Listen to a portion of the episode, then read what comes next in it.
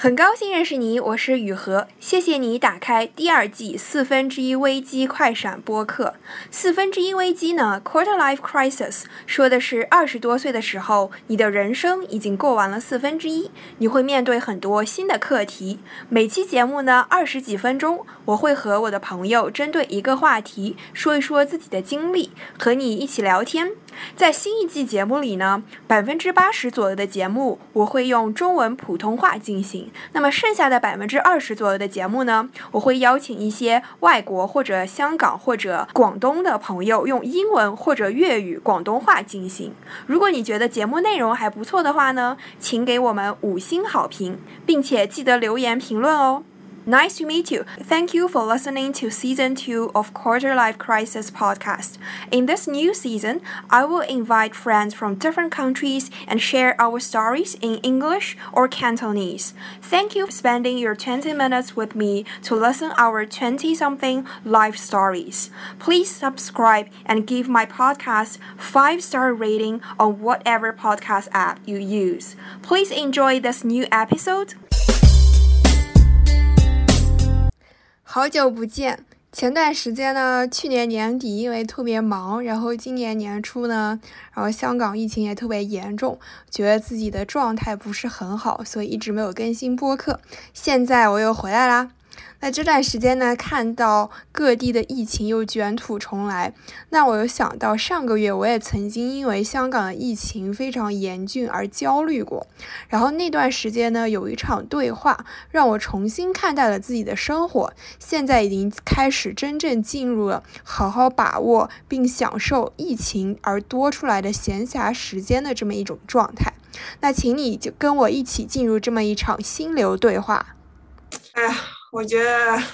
我觉得最近这个就是你知道，最近香港基本上就是从上个星期每每天新增破千，我觉得现在已经到了每天新增破万了。嗯哼，对，我觉得这个就是，就我觉得可能是从来没有发生过，也从来没有经历过的这么一个环境吧，就是。嗯，当然，当然，跟欧美，也就是甚至说跟新加坡比，香港的情况还算好。但是你知道，香港离内地特别近，你会觉得哇，天呐！为什么香港一直这么扶不起来呢？你知道吗？就是而且之前呀，一直说那个就是元旦，或者就是说圣诞和元旦就会通关，然后就是最起码是跟广东省可以通关，然后甚至都已经设想好了跟爸妈在广东省见面，然后一起度个假或者租个民宿待个一个星期什么的。然后就是在元旦之后，香港开始爆发的。嗯，对，然后。然后还有就比如说，哎，比如说我最我我本来这个星期我是要去考一个考证，要考一个考试，但也因为这个就是星期一就通知我取消了，就让我觉得我觉得我都已经 everything ready 了，就是觉得我已经箭在弦上，然后他没有让我发出去，然后呢一拖就要拖到可能要三个月半年之后才能再去考，哎，然后我就想，哎，我又要花时间，到时候肯定什么都忘了，又要重新复习一遍，又要花时间，我觉得很烦，然后我就觉得。我又我感觉我好像真的是二零二零 two，就是说你知道吗？就是二零二不是 twenty twenty two 嘛，其实就是二零二零 two。我就觉得这样的生活已经过了第三年了，然后我觉得非常的心累吧。哎，对，哎，刚刚听到你自己在说这么多的时候，你现在像你说的这个有点像是二零二零年的另外一个翻版哈，包括基于你当前的状态，好像哎，刚刚还说哎，好像又各种自己设事先设定好的东西，自己又全部不能。实实现这种感觉给你带来是什么样的影响啊？哎，我就觉得很烦嘛。就是我，我其实是一个，就是挺挺喜欢，就是给自己设做计划，然后设定 deadline 的。就当然我知道很多事情都不是自己能够控制，但是。哎，但是我我我我还是比较喜欢，就比如说一个阶段一个阶段，然后有一个有一个结果，有一个里程碑，然后就是然后去进，然后再进入到下一个阶段。我我自己比较喜欢这样的感觉，所以我其实，在疫情中还挺受挫的，我觉得。嗯，OK，听上去像是目标设计以及目标是否能按照设定的去达成的这个事儿，对你造成了困扰。哎，最近可能看谷爱凌有点多，可能是类类似于就比如说，我看谷爱凌有个纪录片，就是她就是滑雪受伤了，然后就不能参加下一场比赛，然后她就。立马就是就是下午就立马就不训练了，然后就是放了一个月的假，然后，然后就嗯，就是他不能去滑雪，然后他就开始就是做一些健身房里面的那些器械运动，增强自己的力量，就是换一种方式去，就是更加的去就就说完成自己的呃计划和目标，然后然后他第二天就从参赛选手变成了解说员，就是说哪怕他不能参加比赛，然后他还是在。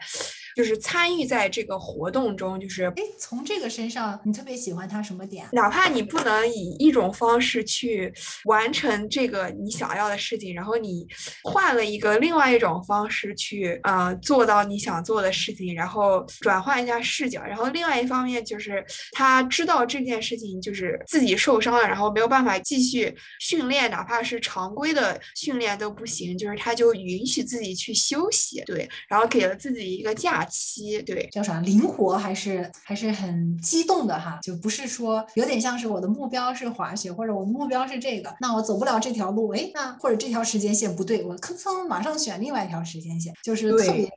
特别灵活的样子哈。对，而且它转变的非常快，然后能快速的转变到有另外一条路的时候，变成一个很灵活的运动少女哈。就随机应变，因为运动，我就感觉，哎，你喜欢谷爱凌这例子特别，我觉得她最大的一个代表，她的做运动其实是一直在变，然后你必须要随时保持身体脑子的最快的这个运动，然后随机在变啊。我觉得你总结这很有道理，就 是就是运动确实是一个就是随时都要变的事情。然后这么来说，我觉得我在运动和健身上做的还是挺好的，就是我会经常调整自己的，就是每天要做的运。动计划，比如说，哎呀，这个运动做烦了，下次，然后我就会去看有什么新的可以做的。就比如说，哪怕现在健身房都关了，我只能在家，然后我也会去找很多新的运动视频去看一看，哎，有什么新的就是运动可以做。然后感觉，哎，这块肌肉已经差不多了，那看一看下可以就是做一个新的运动去刺激一下别的肌肉。我觉得你这么一说，我觉得确实运动确实是，它确实是这样的。然后我觉得我自己在运动和健身上。这一点做的还是蛮好的 啊！哇，哎，这部分能力，哎，其实你喜欢管理也是有原因的哈，他肯定是跟你自己当下一部分是特别 match 的，而且是理想这部分自己。那听上去这个在运动和健身这方面，其实自己是特别灵活的。那如果现在来感受一下那个时候灵活的自己哈，像你说的，哎，这个可能曾经可能也给自己定了一条方案，但不不舒适了，直接换。然后即使疫情了，我仍然选别的方式，好像特别主观，能动性特别强哈。我不确定你现在慢慢的品一品运动健身下的自己，在遇到这种要改变计划的时候，自己这种快速改变的这种状态，嗯，也很好奇，在这个过程中，哎，是什么能让你如此快的就想要换，或者就是根据不同的时机，不同的去制定调整呢？哎，其实讲到这个事情，我又想到你刚刚说，比如说你说就是，比如说呃，人有旧的 pattern，是因为旧的 pattern 它是有好的东西的，所以人一直没有改变嘛。然后我其实也一直没有特别仔细的想，为什么我会突然就是 在疫情下，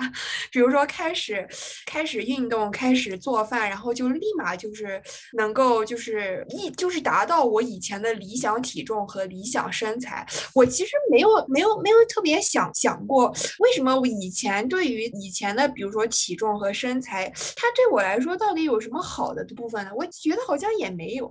为什么我会就是突然的改变？我觉得我突然的改变，比如说运动健身能够就是这么快的，就是改变方案。我觉得有一个原因，是因为它其实是非常，就像你讲，它是非常主观、非常可控的。就是我只要改变我自己就可以了，就无论外界环境怎么改变，就是我总归还是有方法去呃改变己、调理自己的就是呃饮食，然后去改变自己的就是每天的运动。就是它是一个主观性，就是基本上我觉得可以达到百。分之九十吧，因为可能还有百分之十，不是百分之八十吧，可能有百分之百分之十是你的，比如说你的基因，比如说你这块基因就是说就是说你先瘦哪里，或者说你肌肉怎么长，它其实是有基因的成分，然后还有百分之十是环境因素，比如说香港特别潮湿，那我就一直都觉得我好像体内的湿气特别重，那这个其实可能就是可能，所以说我觉得运动和健身它是一个主观性和就是你可控比较特别强的一件事情，说实话，对，嗯，哎，我不确定哈，当你这么在说的时候，好像看到另外一个在其他方面不怎么想就是难改的一个原因，好像在运动健身上，你觉得自己是掌掌握百分之八十的主动权，但是在外界这些事情上，感觉到肯定外界是有原因的，但是就感觉在外界变化下，好像你把主动权要么也是交给他，或者你也会觉得主动权没这么多了。是，我觉得我我其实我其实是一个很难交出主动权的人，一般我能争取我还是会争取的，但是我确实是觉得就是就比如说就说就比如说你做事情如果有很能，比如说你做事情能够有很大回报，回报比较快的事情，其实就是比如说你健身，然后你做饭，你从饮食上改变身体，改变那个体重身材，然后比如说你读书，比如说你学习，我觉得其实除了这几件事情，就是人没有什么其他特别就是能够就是自己主动性和可控性比较强的事情啊。哎，这个其实也涉及到一个很底层的一个逻辑啊。现在有点感觉自己跟除了这几个方面的这种模式下，有点像是啊，有个潜在的认知是啊，我好像改变不了什么，觉得好像都是他们说了算，我只能去 respond，好像是有这样的一个模式在，让你觉得哎呀，好像我虽然我想，但是我也做不到，哎呀，那没办法，好好像会有一点这种感觉。是是是是是，对，因为这个其实也是只是一个模式而已。因为像你说的这个健，因为你像你说健身这么简单，如果像你说真的像你说的这么可控的话，就不会有这么多胖子，以及不会有这么多减肥产品。风行，因为大家会说，哎呀，今天老板请我吃饭，哎呀，老板说要聚餐，我总不能不去吧？哎呀，这个，哎呀，那个，其实就跟你在现实生活中遇到的某个工作，哎呀，遇到了一个不不合适的老板，其实是一样的道理哈，其实是很像的。哦，这样子啊？对啊，只是在健身这件事情上，你自己很笃定的说，哎，这个主动权在你，所以你愿意主动去控制，说我就不吃，我就要这么干，我就要随便动，就我就要根据我的来。而在外界的刚刚。那个 pattern 下，你好像觉得，哎呀，我就不行，就是只能 respond，所以你这个主观能动性也就其实是有点像是交付出去了感觉哈。哦，这样子啊，你这么一说，好像很有道理啊。这这，说实话，确实是有有有很多事情是我没有办法改变，我没有办法控制嘛，对吧？然后你刚刚这么一说，好像是有点道理。好像是可以从心态上改变，就是觉得其实大部分事情主观能动性还是在于个人，还是在于自己，是吧？是啊，而且运动其实是更难，像你说百分之十都刻在你身体基因里的那个基因的东西，这个才是真难改变。你都觉得哎，这只正是百分之十，你能掌握百分之八十，包括环境，哇塞，香港这么潮湿，让你身体潮湿，这个这个按照你原来那个逻辑，这个百分之这哪是百分之十啊？这简直是更难改变的现实啊！但你都觉得，哎，这只是百分之二十，我仍然掌握百分之八十，然后你仍然带着这百分之八十的主观能动性，哎，其实你把这个达到了你自己想要的结果哈。哎，你这么一说，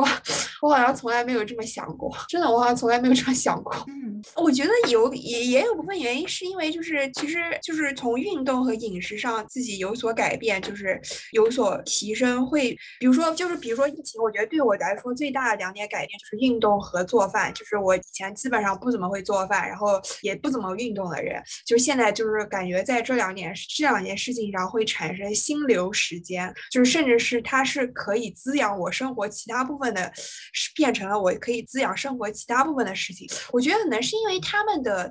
就是回报和收益非常快，就是非常的可见，就是非常的可视化 非常高。就比如说做饭，对吧？你立马就能够做出来，然后立马就能吃到。然后运动也是，就其实你在做的当下，你就会会给我一种就是专注于当下，然后那种心流的感觉。然后它对于你的就是身材和体重上面的改变也比较直观。当然，它也有它的瓶颈期和平台期。对我觉得可能是因为它的回报。报也比较快，比较的可视化。对，哎，我不确定你自己有没有意识到哈，你刚刚有说到，哎，虽然它也有瓶颈期之类的哈，好像在整个运动这方面上，它其实有瓶颈期，你也觉得很正常。然后对，就感觉它的更底层的感觉像是你相信这件事就是自己掌控的，所以遇到瓶颈期也是正常的。Finally，我就会有一些 result。哦，你才觉得，不然大家为什么会减肥失败？就是因为它其实没有这么快的一个反馈，它是需要两个月、三个月，甚至可能像你说有瓶颈期需要一年的时间。但感觉就像有点像是你内心的这份笃定，我自己肯定能相信自己是自己控制的。哦，你这样一说，我好像从来没有这么想过。对，因为这个可能是更底层的你的相信，旁边那些只是一些证据来证明，哎呀，是这样的，是这样。是这样啊，真的，我好像从来没有这么想过。嗯，哎，但是不管怎么样哈，这个运动这个其实就是一个很好的契机哈。然后你刚刚还说这个这个疫情不是很好，这么一看，疫情它其实完全给了你一个特别好的机会，让你重新去掌握自己的能量和掌握自己的主观能动性。起码现在来讲，你重新去掌握跟外界的主观能动性的时候，你已经有了这个运动和这个做饭的这个良好基础已经打在这儿。其实你能很快的在那些事情上也能很快找到这种感。感觉哈，是是是，你这么一说很有道理。是的，是的。现在说的这些，想要有所进步、有所改变，然后常常会 stuck 住这个事情。现在有什么新的觉察吗？那我觉得还是 focus 在 focus 在自己能够做的事情上，就觉得反正哎呀，外界的事情也就这么回事儿了，就是。嗯，对，我觉得是对，就是就是觉得好像我以前放大了，就是外界的不可控的那些部分，会有的时候会吓唬住自己，然后也会产生一些不必要的、提前的，就是头脑中想象出来的那个焦虑和担心。对，嗯，对。Thank you for listening this episode of Quarter Life Crisis podcast. Please write down any feelings or comments you have. You may find me by searching Quarter Life Crisis in any podcast app or search my blog 雨禾 in Chinese on WeChat. 这期播客到这里就结束了。如果你有什么想法或者评论，请给我留言，也可以搜索我的公号雨禾找到我。我已经周更四年了。如果你觉得聊天内容对你的朋友也有帮助，请转发语音给你的朋友。你可以在任何播客 APP 搜索“四分之一危机”，就能找到并且收听订阅这个播客。我们下一期四分之一危机快闪再见。